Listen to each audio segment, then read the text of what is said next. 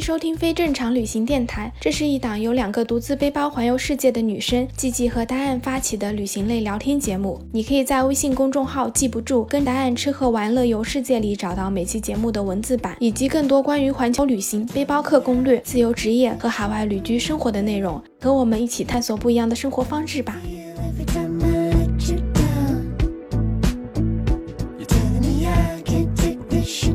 Hello，大家好，我是季季，我是 Diane，欢迎收听非正常旅行电台。这是一档横跨南北半球的旅行播客，带你用声音环游世界。上一期呢，跟大家讲了我的滇藏线搭车故事。那从昆明一路搭车到拉萨之后呢，其实我们几个人就各自分开了。像我这种穷学生，然后我们就肯定是要住那种便宜的青旅啊之类的。我后来就搬进了一个很小的客栈，叫麋鹿小镇啊。所以你们分开之后，你就一个人在拉萨玩是吗？嗯，跟我一起搭车滇藏线的那个男生，我们俩是一起的，其他人就各自有各自的安排，所以就基本上就分开了。啊，那你后来都去了哪儿？我后来。的话，其实就是主要在拉萨玩了一下，因为到了拉萨之后，其实我的假期就没有很多了。我之前不是说我是从昆明一起开始玩，等我到拉萨，我已经在外面玩了一个月了。嗯，我其实后来又去了尼泊尔半个月，所以就等于我其实真正在拉萨的话，是我到拉萨之后我待了两三天，然后我从尼泊尔回来之后又在拉萨待了两三天，过了个生日，去了一趟羊湖这样子。你在拉萨都玩了什么地方啊？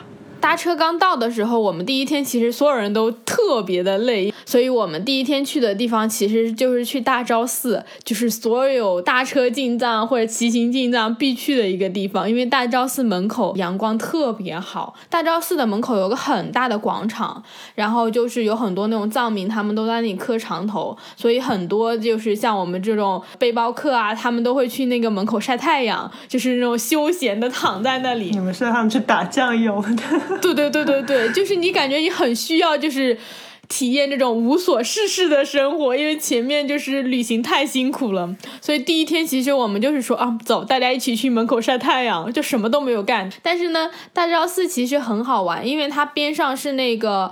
八廓街其实很多人就叫八角街，然后它那一片呢是以大昭寺为中心，然后有好多条街道都是卖那种很藏族风情的装饰品、藏式的小吃，还有很多佛像啊、什么檀香啊、核桃啊，还有那种手串啊之类的，就是很多那种藏式的那种饰品之类的，所以很多人也会去那边逛街，因为它其实是整个那个八廓街都是以那个大昭寺为中心，然后发散。出去的，嗯，都有什么好吃的呀？我对这个很感兴趣。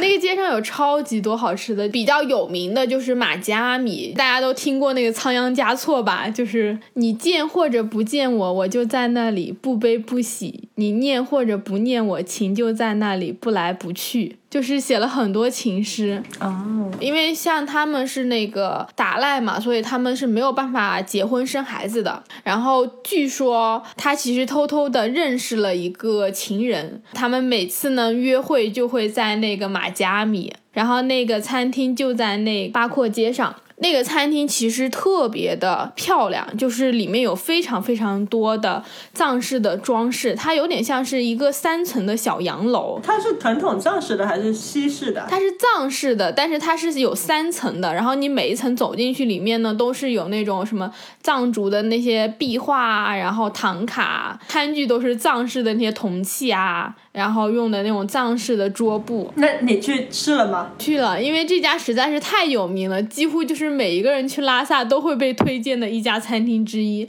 其实这家餐厅因为太有名了，它价格还是比较高的，但是我还是觉得你很值得去体验。他做的东西也会让我觉得就是更加的符合就是游客的口味，因为有一些特别特别传统的那种藏族的小店，你进去之后你吃东西真的会吃不习惯。但是马吉阿米的话，我觉得它有稍微的调。调整一下他们的那个做法，所以就会更适合就所有人的口味，不会让你吃到就会觉得说哇这个东西我真的是咽不下去。哦天哪，那传统的藏菜为什么会会有咽不下去那种感觉？就比如说有一些藏餐里面他们会给你吃那个牦牛酸奶，我有吃过一个就是叫做酸奶炒饭，你猜猜那个东西是什么？听起来就有点像那种新疆炒饭，但是又加上芝士的那种感觉。对我懂你的感觉，就是。就是你想象中它还是一个炒饭，对吧？里面至少是炒起来的。啊结果你知道我点完这个之后端上来之后都傻眼了。你有见过那种老酸奶吗？就那种特别厚的那种，就是很稠的。就北京的那一种。对对对然后那一份酸奶炒饭就是。底下是白米饭，嗯然后上面盖了厚厚的一层的那个牦牛酸奶。牦牛酸奶是特别特别特别酸的那种，哦就完全原味，然后根本没有炒这件事情，就是白米饭加白色的酸奶。就搅一搅就这样炒了。我端上来之后我就傻眼了，就完全没有办法吃。然后我就看旁边的人是怎么吃的，他们就撒一点白糖在那个酸奶里面，然后拌着米饭吃。就这个东西我真的是承受不了，太奇怪了。我想到就是西班牙还有阿根廷，就是我觉得阿根廷这边也是西班牙传过来的，有一道甜点叫 arroz con leche，就是那个米饭加牛奶，它就是很甜很甜的那个牛奶里面，然后有点有点像牛奶慕斯了，然后里面有米饭，但是那个还蛮好吃的，因为甜甜的。嗯，那个就像甜品，就是有点像是布丁，我觉得那个还是可以接受的。但是我点的那个酸奶炒饭，我想象中就真的是可能像印度菜或者西方菜会有什么奶油蘑菇汤啊，或者咖喱里面加点奶油，我以为是那种感觉的，结果没想端上来是白饭直接盖酸奶。好吧，所以就是说，我觉得马吉阿米还是有很多菜让我们会比较容易接受的。我吃了一个酸奶的糍粑，就有点像是窝窝头的那种，因为你看到很多藏族的寺庙里面，他们都会放那个糍粑，然后祭祀什么的，做成来一个一个小塔那种。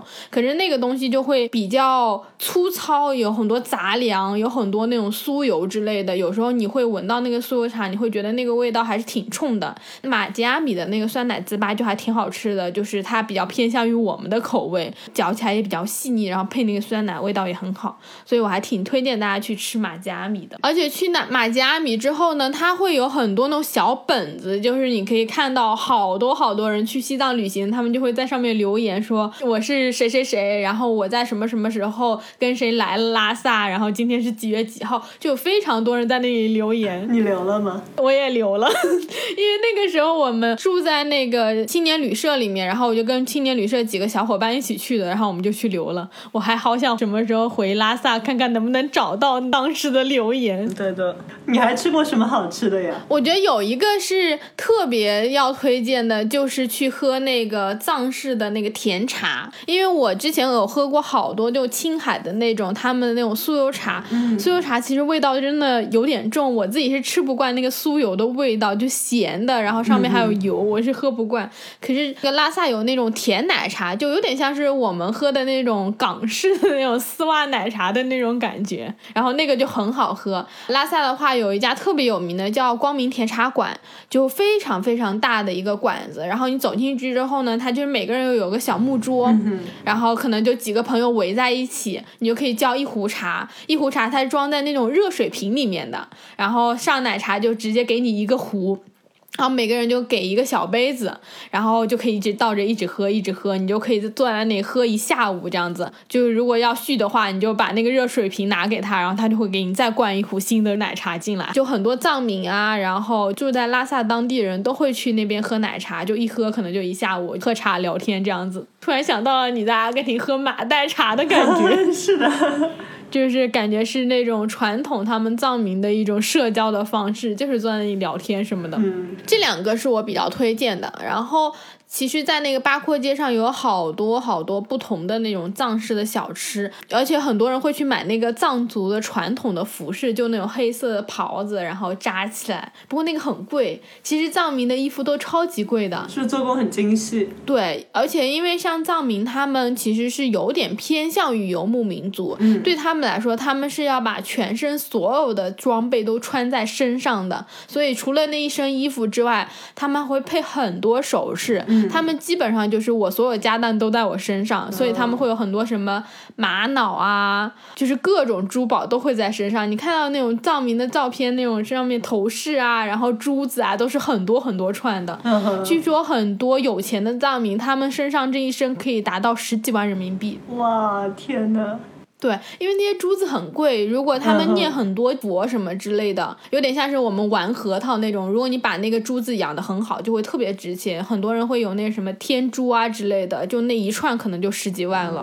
所以其实，在拉萨有好多人是专门倒卖这些东西的。我感觉就是已经变成了一个职业。我其实也想提醒一下大家，就是如果你去那个买东西的话，就尽量不要在那个八廓街上买，因为很多东西它标价就是标的很高。就比如说一个什么小叶紫檀的那个什么手串，它可能要标四五千。可是像我们如果不是特别专业的话，你很难去判断这个东西到底值不值那个价，或者是有真的有假的，会不会？它。倒不是说真假，而是它品质分太多了。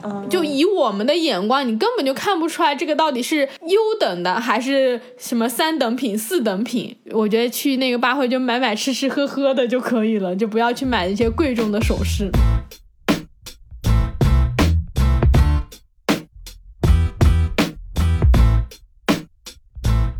你布达拉宫去了吗？嗯，去了。那布达拉宫感觉是到了拉萨必去的地方，肯定是去了。其实我去布达拉宫还挺顺利的，因为像布达拉宫旺季的时候，它其实门票特别特别难买。五月到十一月份都是属于布达拉宫的旺季，然后布达拉宫的旺季的时候，它每天会限制游客进出，就每天只能两千个人进去，所以就是门票非常非常非常难买。我记得我去拉萨的时候，就专门有一些，就是他们就会帮游客去排队买票，就可能十二点钟就去门口排队。晚上对，晚上十二点就排。旺季的时候，一张门票两百块钱，然后你帮人家排队也要两百。哇！可是晚上排队要排到几点钟才可以买到？排到早上。天哪！就排一晚上，这么恐怖啊！可以网上买票吗？现在？现在可以网上购票了，但是网上购票也是一样的，就是它还是会有那个游览人数的。限制，所以你还是要去网上抢票。所以就旺季的时候，要么就是你可能要提前很多天去跟那种导游买或者旅行社买，就可能你到了拉萨之后，你买三四天之后的票，那个可能不会加价很多。想要隔天就去看的话，就很多人就会买黄牛票。对，因为我记得我小时候好像跟家人去，就很多很多年了，还是小学的时候。嗯，当时导游告诉我们，如果要上布达拉宫的话，要每个人要六百多。妈呀，你这个太贵了吧？然后那个还。还是二十多年前，我跟我妈都觉得啊好贵啊，所以我们就都没有进去。那可能感觉是导游加了价还是什么？嗯，我觉得肯定有加价什么的。但确实是布达拉宫，它真的是特别特别的精美，里面有太多那种文物啊，走进去每一个台阶，然后每一个墙壁都是有历史的。如果你太多人去参观的话，其实对那个破坏程度还是挺大的。即使有游客限制，布达拉宫里面的人还是非常非常多，因为有很。很大一部分都是从那个西藏各地来参观的那个藏民。淡季的话就会好很多，像我去的时候不是是二月底嘛，然后那个时候门票就特别好买，而且淡季门票只要一百块钱哦，半价。对，就门票还半价，然后你基本上你只要去买就能买得到，你根本就不用担心说我会不会买到门票之类的。对，但平时淡季的话也很少人会去。嗯，对。但其实我还挺推荐就是淡季的时候去那个拉萨的，因为拉萨其实阳。光很充足，二月份的时候你在外面晒太阳的时候，你都会觉得很暖和，就根本不会觉得特别特别冷。它只是温差很大，就可能到了晚上之后真的是特别冷。白天的话你是会觉得很舒服的，所以其实冬季去也挺好的。对，又不用那么挤。对，说到布达拉宫的话，我觉得布达拉宫是真的还挺值得参观的。首先，它应该是全世界海拔最高的一个宫殿了。整个布达拉宫其实有海拔三千七百多。我自己一个感。感受就是布达拉宫有好多好多台阶嘛，应该大家看过照片都知道，它就是各种台阶上去，然后一层一层的宫殿。所以你在海拔高的地方，你从底下开始爬台阶上去，超级累。有多少级台阶啊？具体我不知道有多少级台阶，但是从它最外面的大门爬到你第一个可以参观的地方，特别的远，你大概要走十几分钟。而且布达拉宫那种台阶都是很大的台阶，所以你每迈一步就要迈很宽。我感觉我就走不到五分钟，我就已经开始喘气了。高海拔就爬台阶很辛苦的。嗯，对。但是布达拉宫你走进去之后呢，其实它里面有好多好多不同的什么佛堂，还有那些宫殿，还有各种灵塔。你走进去每一个房间边上都是各种唐卡壁画，然后各种各样的佛像，而且真的全都是金碧辉煌、真金白银的那种。基本上所有的佛像上镶的都是真的珠宝，还有很多那种佛像是真人等高的那种金身的佛像，就全都是金的。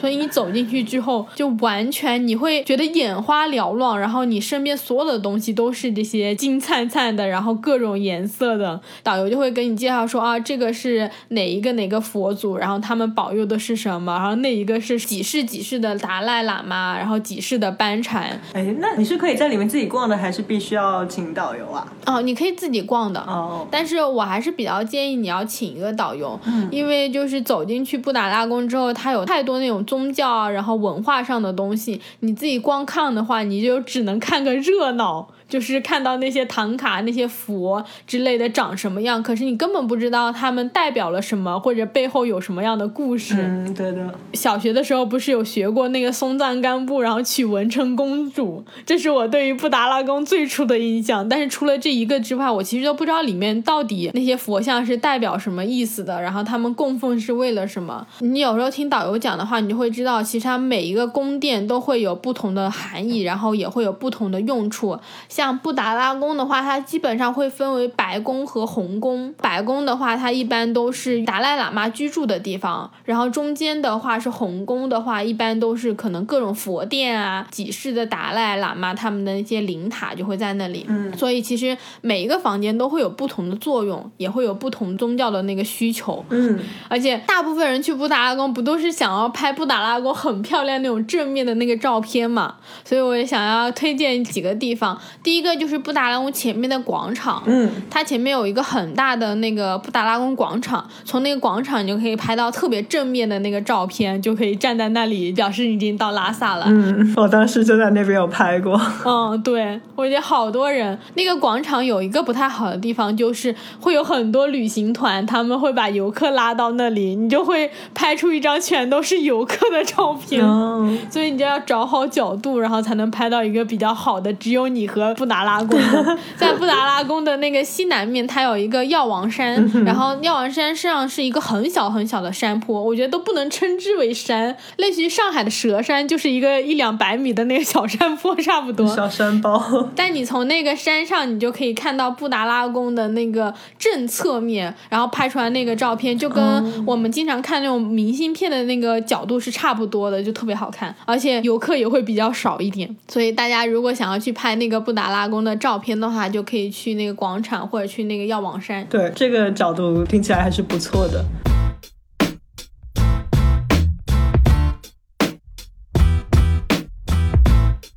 我在拉萨并没有待特别多天，所以我去过几个地方，就是布达拉宫、大昭寺，然后八廓街，还有一些小的寺庙，像什么色拉寺啊什么的。嗯大部分的时候，我就在我住的那个小的客栈里面，然后跟大家聊天，或者就爬到客栈的那个阳台上，然后晒太阳。嗯，拉萨的几乎所有的客栈，他们都会有一个顶楼的那个平台，然后大家就可以上去晒太阳，然后晒被子。哦我记得我那个时候住了一个很小的客栈，叫麋鹿客栈。这个名字起的也是够妙的，因为我去找这个客栈的时候，我就真的是找不到。就这 真的迷路了吗？虽然它的那个路是一头小路的路，不是那个马路的路，但我就真的找不到。我当时订这个客栈的唯一的原因就是它便宜。所以我就订了，然后它也不是像那种很 fancy 那种客栈，可能有很多那种藏族的装饰什么的。像拉萨比较有名的几个客栈，什么东措、平措，嗯，我住过东措，就真的是走进去古色古香那种传统的藏式的风情，但那个。淡季去的时候，一晚上也要五六十块钱；旺季的话，好像会更贵，可能要一百多了，就青旅。但里面是真的挺漂亮的。你住的那个一晚多少钱啊？我住的那个一晚上才二十块钱。这么便宜？对，但是它就是一栋那种水泥的，也没有什么太多的装饰。哦然后那个房间里面有八张床，就是大家就是男女混住八人间的那种。嗯哼，其实，在那边就还挺有意思的，我就认识了挺多人的。就像在丽丽江有很多人是丽漂，就是专门就漂在丽江那边。在拉萨的话，其实也有很多是拉漂，就专门是漂在拉萨。啊，就像那个北漂。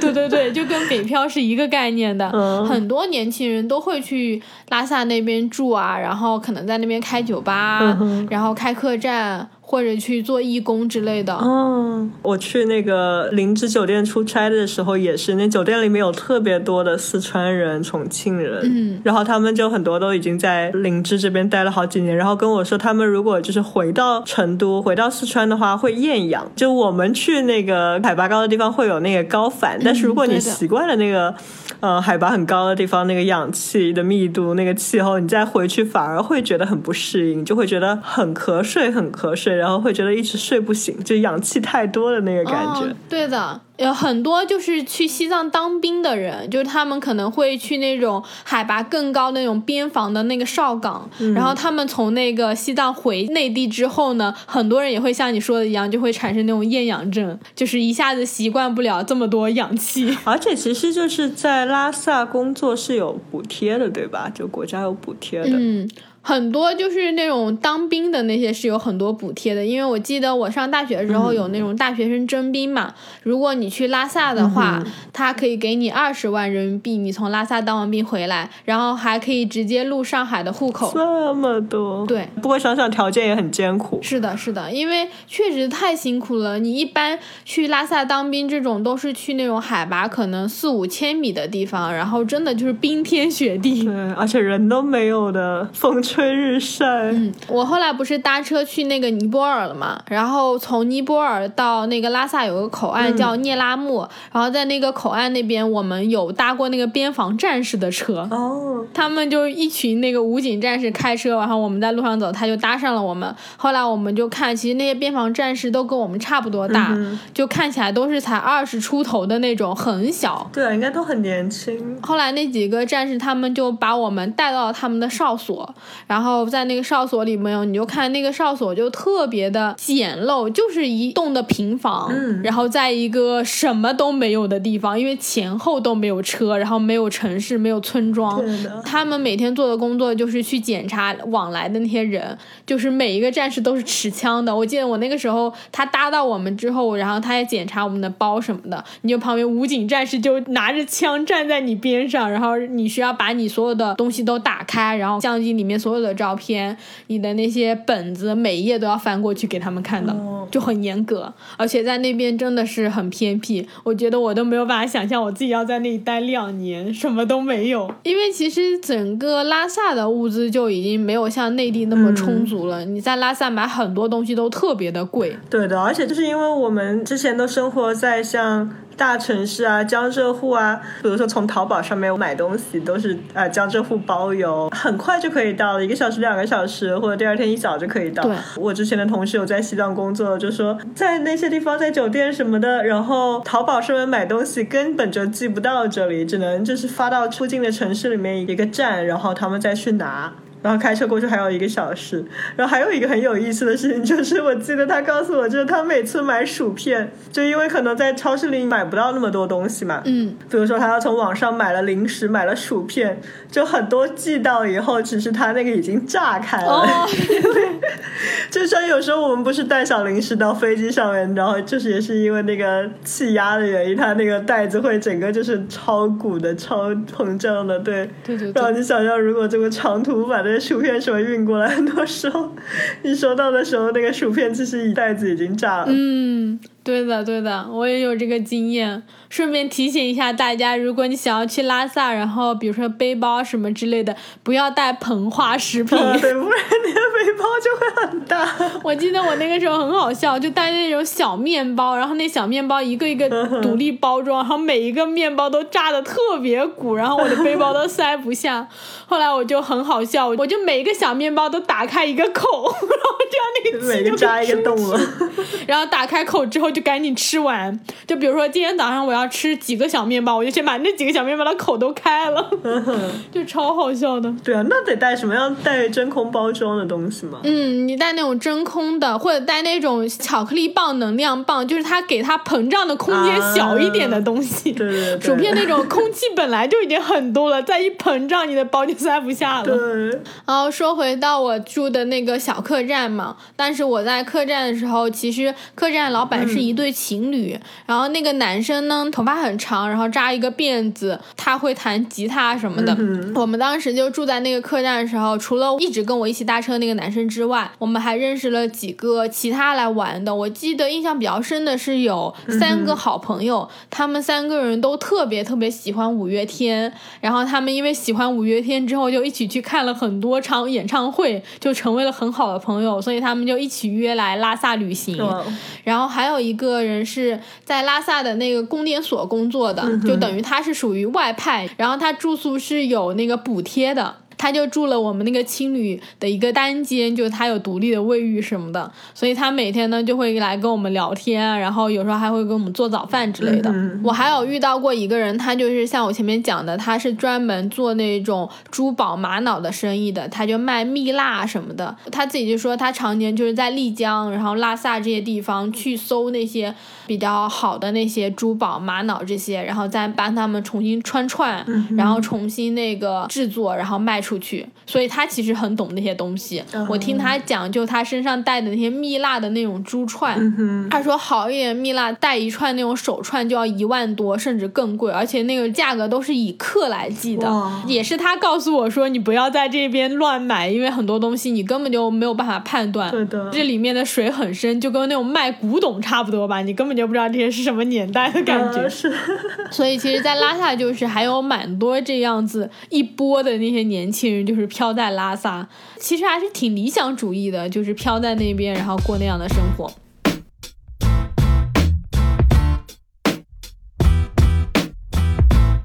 在那个麋鹿客栈的时候，其实印象挺深的是，我在那里过了一个生日。嗯，我是三月份生日，那是我从尼泊尔回来之后，然后又在拉萨停了两天。嗯哼，正好就是我的生日，所以我们几个人就是在客栈，然后大家就开始说啊过生日。其实真的是住在那些地方的时候，大家根本就不管是谁生日，然后你是谁，只要有一个节日可以庆祝，然后所有人就会很开心，对一起找机会庆祝，就买了很多那种庆客。啤酒、白酒、白酒还有对，就买很多。但海拔高的时候，不是喝酒特别容易醉吗？是挺容易醉的，但是你如果待了很久的话，也就差不多了。那一群人都已经在拉萨待很久了，然后像我们也就在海拔的地方都待了一个多月了。其实你喝酒就纯看你自己的酒量了，跟海拔没有什么关系了。习惯了已经。所以反正那天我们就买了好多好多酒，然后我记得那个青旅的老板就拿了那个手鼓开始打手鼓，然后他的女朋友就拿了个吉他出来，所有人就在那一起唱歌，然后跳舞，呃，一起吹蜡烛，挺欢乐的。我在之前好像某一期有提过，就是我的那个摄影师朋友他在做一个搭车旅行的纪录片，所以我们每到一个地方，我们就会把那个呃录下来说今天是几月几号，然后我们现在在哪里。所以那天我生日的时候呢，我就拿着他那个 DV 去采访每一个人。其实我都忘了我当时有录过这个视频，我是因为我们要录这期节目，又回去看了一下当时的那些照片什么的，我就发现。哦，真的好青涩啊！我自己看那个视频，我都觉得挺不好意思，因为那是我二十二岁生日，我就说啊，今天是我的二十二岁的生日，然后我叫季季，然后我的梦想是什么？我希望十年之后我可以成为什么样的人？我先自己对着镜头说完之后，然后我又举着那个 DV 采访了当时在场的所有人，然后每一个人都跟我讲他们现在几岁，有十八岁的，有二十岁的，二十一岁的，二十六七岁的。然后讲他们想要做什么，他们十年之后想要成为什么样的人，感觉好有意义啊！再过几年就到十年了，你到时候可以把它公布出来，或者给当时的朋友看看，大家的十年前的愿望都实现了没有？嗯，对，马上就十年了，真的时间过好快。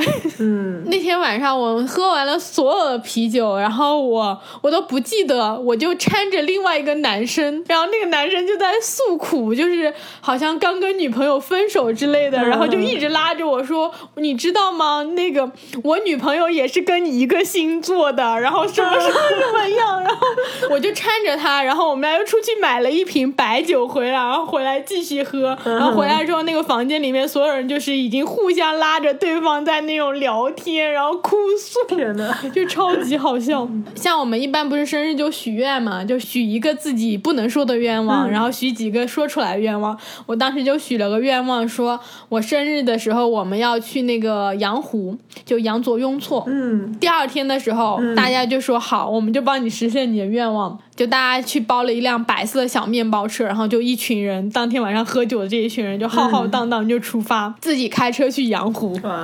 我还要讲一下，就是其实，在拉萨呢，很多人都会去纳木错，然后去羊湖，然后其实你在拉萨的话，其实还挺适合自己包车去的，嗯，就不一定要自己开，也有很多那种藏族当地的那些藏族的司机，你可能付他可能一百块钱、两百块钱，然后他可能四个人拼团，你就可以去了，其实很便宜。我觉得找当地司机好一些，因为不然，尤其是如果你还有高反，嗯有头痛，还要自己开车，嗯，对的。那会很痛苦。是的，但我们就是自己包车去的。其实那个山路还挺难开的，从拉萨开到羊湖要开好几个小时，所有的那些路都是那种弯弯曲曲、弯弯曲曲的山路。哦，你让一群人就是前一晚上喝了好多酒，然后第二天虽然我没有宿醉吧，就是我们出发已经是中午下午了，但是你那几个转弯转过去之后，每个人都觉得好晕啊。帮我们开车的那个人，他才刚拿驾照。啊，但是我们其他人更不敢开车，因为拉萨租车的话，它基本上像我们想要租那种小的面包车，因为我们人比较多嘛，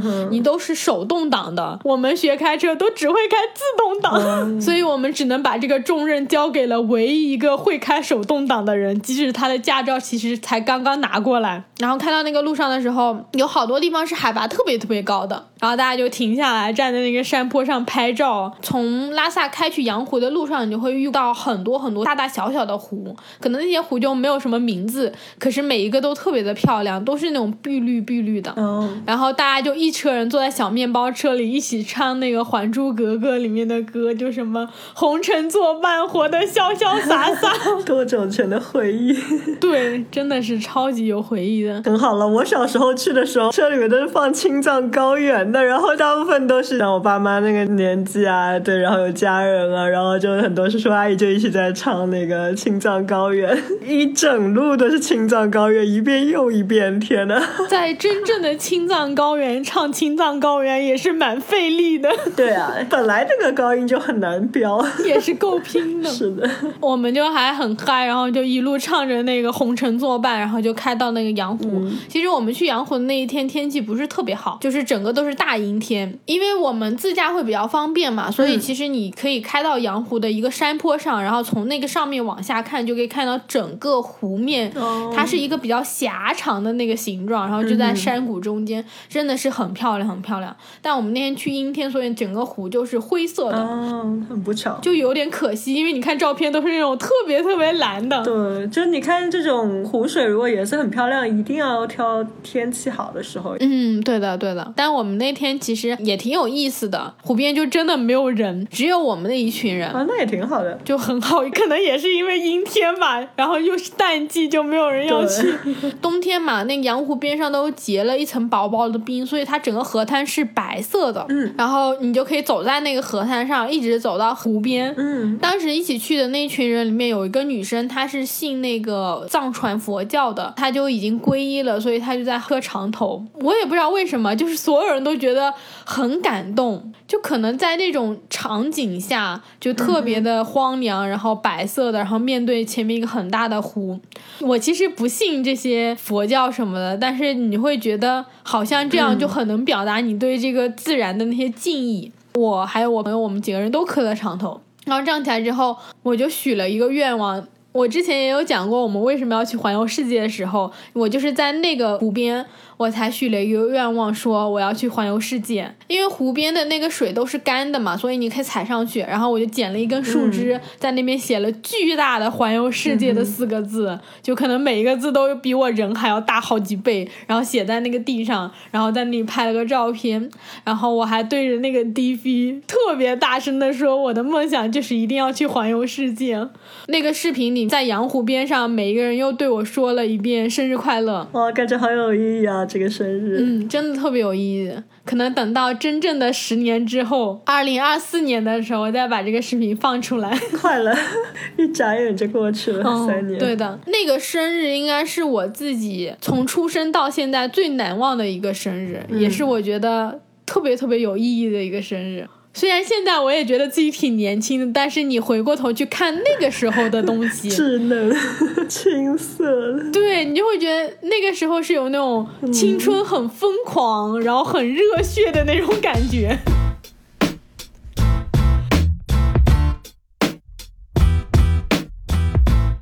我其实，在拉萨没有玩很多，但是我就觉得拉萨对我来说还是。嗯，挺有意义的一个地方，因为真的发生了挺多有趣的故事。从一四年过去到现在，我有时候会看之前那些在拉萨认识的朋友，很多人的生活状态都已经不一样了，有很多结婚生孩子的。嗯，然后像那客栈的老板，他没有再在拉萨开客栈了，他回了浙江，然后找了一份挺安稳的工作的。嗯，然后像那个摄影师朋友，上一期讲过，他就开了一个工作室。然后我认识的那个很喜欢五月天的那。三个朋友，他们还是到处旅行，然后每一场五月天演唱会，他们现在还是会去看啊！真的，每一年五月天都会开新年的演唱会，然后我就看到三哥都会在朋友圈发，然后一起又去看了五月天的演唱会，我就觉得还挺美好的。哇！我还是会觉得有一些地方就是不一样，比如说云南的丽江、大理，然后再比如说拉萨，就是它会聚集了很多年轻人，然后你可以创造出来很多不一样的回忆吧。我觉得这可能也是很多人为什么很向往西藏，想要去西藏的一个原因，对，就是在那些地方，你真的是可以尝试一些可能跟你原来生活完全不一样的生活方式，然后去感受一些可能你以前从来没有感受过的事情。嗯，可能听我们播客的人，我相信可能每一个人都是特别喜欢旅行的，也希望大家可以多去探索不一样的世界，然后去自己想去的地方。嗯，对的，我觉得差不多，这就是我们这一期的那个播客了，就跟大家分享了一些我在拉萨的故事，然然后。有一些我挺喜欢的地方，也推荐了大家去。咱们就下周六的时候再继续闲聊全世界吧。咱们下周见，拜拜，拜拜。